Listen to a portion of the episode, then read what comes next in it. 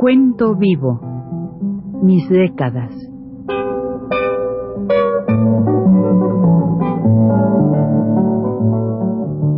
Juan de la Cabada, mediante esta serie de programas radiofónicos, narra los momentos más intensos de su existencia como escritor, trotamundos, militante de la condición humana, todo lo cual es ya patrimonio de nuestra mejor literatura.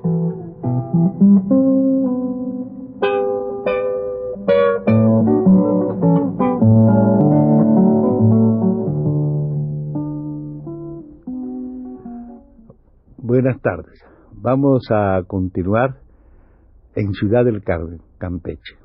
Ahí estamos todavía tratando de escribir, tratando de escribir aquella, aquella historia para el cine que se llamaba El último raquero.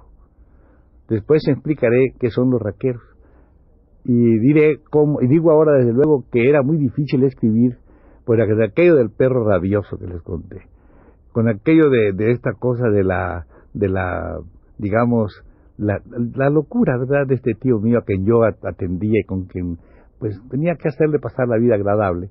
Pues esto estaba dormidísimo, dormidísimo, muy dormido. Pero vamos a contar más o menos qué es lo que iba a ser la película, porque como no se ha hecho, sí podemos, a ustedes quizá les guste saber qué es el último raquero, o sea, los raqueros. Ustedes creo que saben, y si no vayan al diccionario, a ver lo que es la palabra raquero.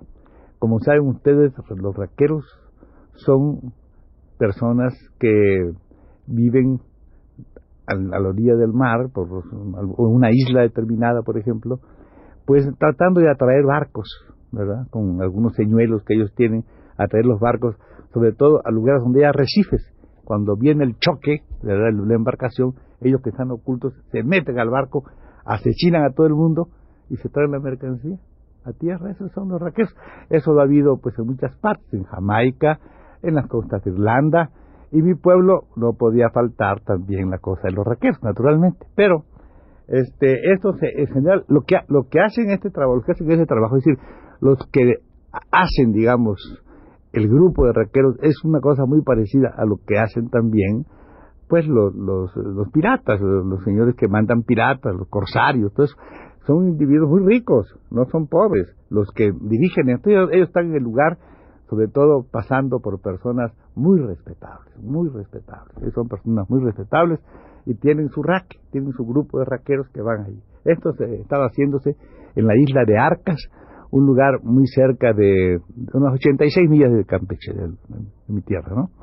Y claro, era muy famoso. Como dije una vez, un señor este, me, este, señor Quintana, Nazario Quintana, me dijo un día, oye, mano, me dice, oye, Juanito, yo tengo contigo una deuda muy grande, mano, te la tengo que pagar. Me dijo, ¿cómo deuda? ¿Qué tienes conmigo? ¿Qué tiene usted conmigo, señor grande?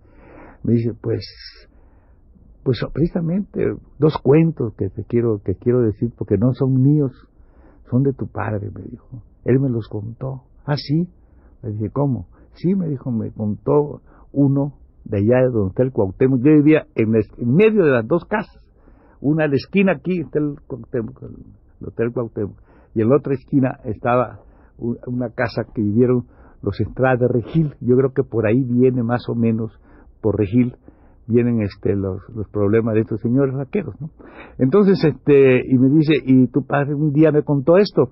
¿Qué te contó? Le dije, pues me contó que, que ese señor de ahí de la esquina de Regil era que tenía un raque allá en la isla de Arcas, ¿verdad? Yo ya había ido a Arcas y había visto cómo en las noches, ¿no? De repente el mar se lleva la arena y quedan descubiertos así los esqueletos de gente que han estado ahí. Y luego viene otra vez, otra vez viene otra vez el, rumbo contrario del, del viento y, los vuelve a tapar, los deja enterraditos. Esto era lo que se veía. Y esto lo habían visto también, antes que, mucho, mucho antes que yo, los señores que fueron a hacer el faro en Arcas. Porque este, este, esta cosa de, que era un lugar de raqueros, tampoco creo que sea una cosa ya inventada por mi papá, ni que fuera vista por mi padre, sino porque se lo debe haber contado, además se escribió en un, en un, en un periódico, una revista que se llamaba Pech, que quiere decir, Pech quiere decir el sacerdote Pech, porque Campeche, según dicen, viene también de ese nombre, la tierra del sacerdote Pech, aunque también hay otra etimología que es Can, Culebra y Pech Garrapata, pero esta es también, a Pech va a la revista y ahí salió de don, de un señor llamado Justo Sierra Orreli, sale un, dice nada más que debían poner ahí un faro, porque ese nido de raqueros y que era una cosa de, de muertes y de cosas de estas, Bueno, pero esto es así. Mi padre le contaba que allá en la esquina de aquella casa, el señor este, muy caballero, muy caballero, ¿verdad? Tenía sus embarcaciones y allí en ese lugar tenía este grupo de hombres que estaban, desde luego, en las noches, no las noches de tempestad desatada, no, pero las noches de norte, esos nortes que hay, que hay niebla, ese que está todo, entonces la, embarcación puede viajar, está viajando. Entonces ellos ponían, aún tenían unos, unos este, un, un, un toro, un buey, ¿verdad? Lo tenían ahí, y en las astas un palo largo así, ¿verdad? Una vara, un varal, y ahí le ponían las luces de barco en movimiento, en las, ahí venían, ¿no?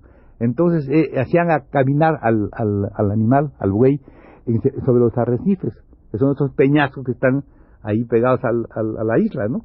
El buey, claro, caminaba haciendo todo ese movimiento, ¿verdad? Todo ese movimiento así, se bamboleaba, y los barcos que venían a Campeche, venían de, La Habana sobre todo, se enfilaban, pero directamente hacia el, en la, en no se ve nada, entonces ras, chocaban con los arrecifes, ahí estaban ellos y, ta, se hacían las entonces mandaban avisarle al Señor a Campeche. uno de ellos iba y le avisaba, uno de ellos no conocido, iba y le avisaba, pero tenía que ser por señales. Según cuentan, ese señor tiraba unas, en la noche, así muy noche, aquel estaba, tiraba unas piedrecitas a la casa del señor, a la casa de familia, de, de su esposa y su mamá, señoras muy respetables, que no sabían nada, y el otro salía, lo veía y ya, mandaba al día siguiente la embarcación a recoger toda esa mercancía, que llegaba a ese pueblo de Campeche esa mercancía, ¿verdad? Con cosas así preciosas, ¿verdad? Abanicos divinos, este, las telas, ¿verdad? Que venían de, Europa o, de, Cuba, venían los, los, los, habanos, todo eso, y se vendía baratísimo, y todo el comercio decía, pero ¿cómo es posible que, era una de la competencia? Entonces se vendía baratísimo, entonces todos protestaban, pero nadie sabía verdaderamente. Hasta que un día, según cuenta, este, lo contaba mi papá a él y él me contó a mí, este, y tiraron eso, y en lugar de, salir él, ¿verdad? quién sabe, se equivocó este tipo, sale la madre, y él no salió. Y nunca más mandó a nadie, del miedo a perder su respetabilidad, su dignidad, todas estas cosas. Y cuando, le, cuando fueron a hacer el faro, cuando fueron los albañiles a construir el faro, se encontraron con todas esas cosas raras, ¿verdad? Estos muertos ya. Y según cuenta, cuenta Nazario, contaba, que mi padre le dijo de dónde lo había sabido, ¿verdad? Le dijo, mira, una noche de, de estas de fiesta, de, le daban ellos lo que llaman gallo por acá, por allá llaman serenata, le daban gallo a las muchachas, iban los dos y todo, varios se tocaban ahí, pero un día se les acabó lo que es imprescindible en estas cosas, que es el trago que le llaman, ¿no? No había ron, no había navanero, no había nada. Entonces dijo, ya, pues vente a la casa, dice que allá en mi cuarto, eh, pedí un cuarto de soltero, ahí tenemos, vente, y se fueron. Y cuenta que, dice, pero ¿cómo lo, cómo lo debemos? Pues mira, aquí me trajo uno, uno, uno, de los que trabajan aquí en el faro, que están haciendo en arcas, me trajo esta botella, mírala qué bonita. Estaba la botella toda cerrada con mimbre. Y así dijo, no, hombre, ahorita le quitamos el gollete. Y que le da para quitarle el gollete a la botella y sale un papel envuelto. Y según cuentan, ahí estaba toda la historia. Mi padre se lo contó a Nazario, Nazario, hombre puritano, ¿Cómo va? Pues naturalmente él dijo, no, pues ¿cómo va a hacer eso? Que este Ricardo, mi padre se llama Ricardo, anda difamando a las familias principales de Campeche, a la familia Regil, qué barbaridad, pero ¿cómo es esto? Y, él, dice, yo, fíjate, cometí el error por este puritanismo de contárselo a don Patricio Prueba de Regil, pariente o sobrino de aquel individuo de la, de la casa. Mira lo que dice Ricardo de la Cabada, que le cuenta la historia, que esto y que tú, y que aquí estás yo. Y él se quedó, dice, pero yo, hermano, me quedé así maravillado, porque don Patricio me dijo, ¿y qué te pasa, Nazario? ¿Qué tienes con eso? Ricardo de la Cabada tiene razón y es verdad, te dijo. Tú ves esta casa, tú ves estos jardines, tú ves, eh, tú ves aquí la berlina esta, todo esto que está, todas estas arañas de luces, todo esto que hay en esta casa. ¿Tú crees que yo, médico y rector de la, del, del Instituto Campechano, podría tener todo esto si no fuera por esos robos? Todo eso, eso, esto que ves aquí es producto de aquellos crímenes, de aquellos robos. Tiene razón él. Y yo, hermano, me quedé muy avergonzado. Y, por eso te pasa el costo el cuento, ¿verdad? Entonces, cuando me pidieron una cosa para el cine, me pareció muy bonito contar esto. Y a él, al productor, al Aguirre, le gustó mucho el cuento, ¿no? Entonces yo me puse a escribirlo, pero con estas cosas que digo, me había dado un anticipo, yo estaba por allá ambientándome más y más, y resulta que de repente este viene él, ¿verdad? Y se y, y nada, nos vinimos para México. Me pregunta, oye Juan, y ya, ya tiene la obra, ya está. Digo, me falta poco, man. De veras, yo había escrito algo, ¿no? No, no tampoco. No. Digo, mira, déjate Postlán, y ahí lo vas a acabar.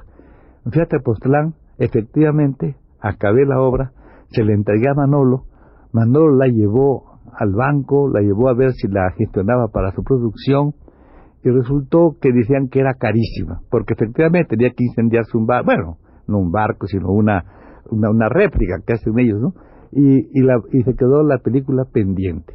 Yo, claro está, pienso algún día hacerla muy bonita para escrita literariamente, porque además es, es bonita la historia, porque yo, vamos, como un chamaco este, que está frente a dos casas de esas, como yo de chico, pues estas cosas me, me subyugan, me subyugaban también.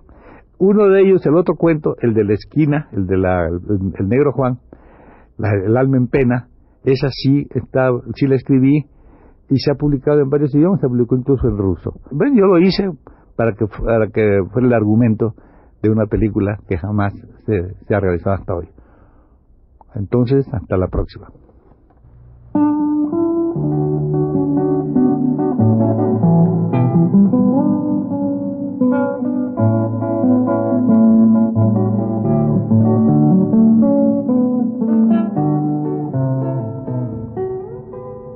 Recuento vivo.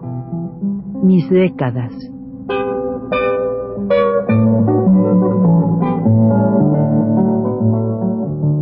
Juan de la Cabada, mediante esta serie de programas radiofónicos, narra los momentos más intensos de su existencia como escritor, trotamundos, militante de la condición humana, todo lo cual es ya patrimonio de nuestra mejor literatura.